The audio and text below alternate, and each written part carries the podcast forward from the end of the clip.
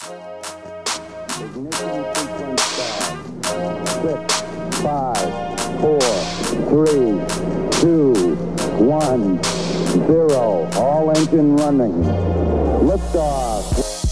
This is a weekly, bite sized podcast documenting my pre launch experience on Spaceship Ausha. Our core mission is to make everyone's voice heard with podcaster tools, data driven analysis, and thought leadership. At Ausha, we'll help you propel your podcast into the stratosphere. Are you ready? My name is Kyle O'Brien, and I'm the Director of Partnerships at Ausha.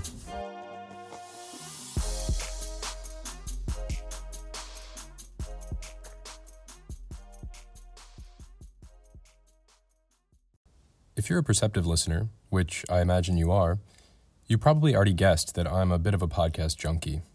I subscribe to dozens of them and share audio with friends on practically a daily basis. So when I learned that a role existed at a technology company focused on empowering podcasters to make their voice heard, I jumped at the opportunity. Since then, I've joyously shared this good news with friends and family. Guess what? I got a fever. And the only prescription is more. podcasts.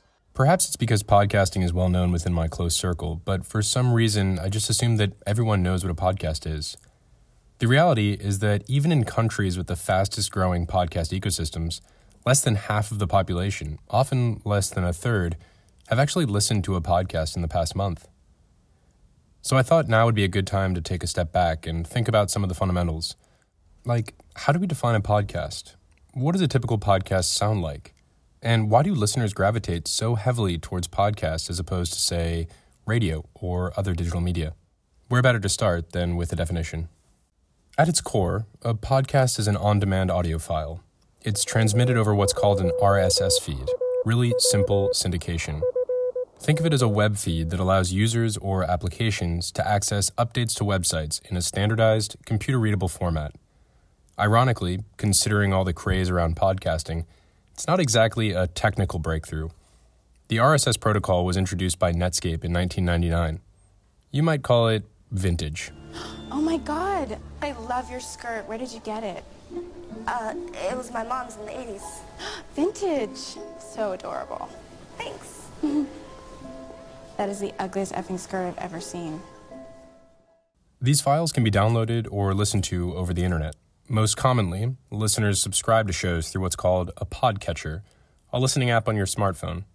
Apple and Google have them pre installed by default on iOS and Android devices, but there are plenty to choose from Castbox, Spotify, Overcast, to name a few. But beyond a textbook definition, podcasts are somewhat harder to capture in a few sentences. Genres range from news and culture to true crime and neuroscience. Formats are variable too interview style, single host, highly produced investigative journalism, audio fiction and storytelling, live performances. The list goes on. If you have a very niche interest, it's highly likely that there's a podcast for you.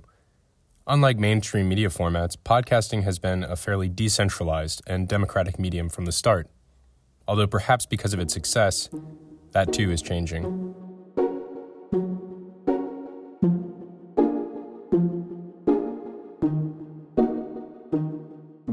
I suppose the real question is what does podcasting mean for you? And since that answer is slightly different for everyone, I polled a few friends and family members to give me their perspective on what exactly is this phenomenon we call podcasting.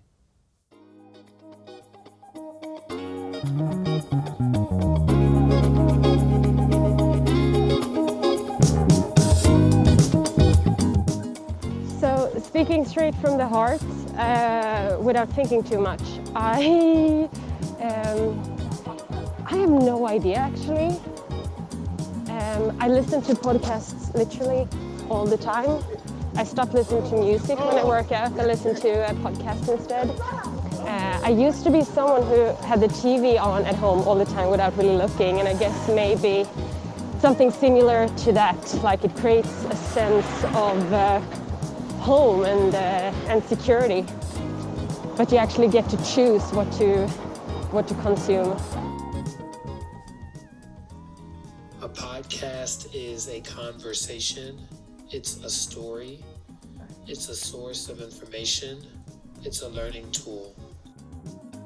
thinking about this, and I think a podcast is a series of episodic nuggets of oral content that can be entertaining, informative, self helping, uh, boring, or just about anything you want. A podcast is a flexible platform that allows me to listen to a wide variety of people or learn about countless subjects or events at a pace and timing that suits me.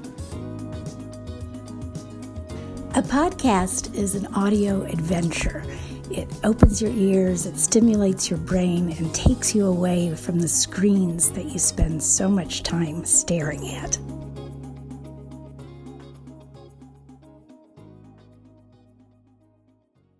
As you can see, podcasts can be deeply personal, laugh out loud funny, or incredibly informative. In my experience, the best ones are all three.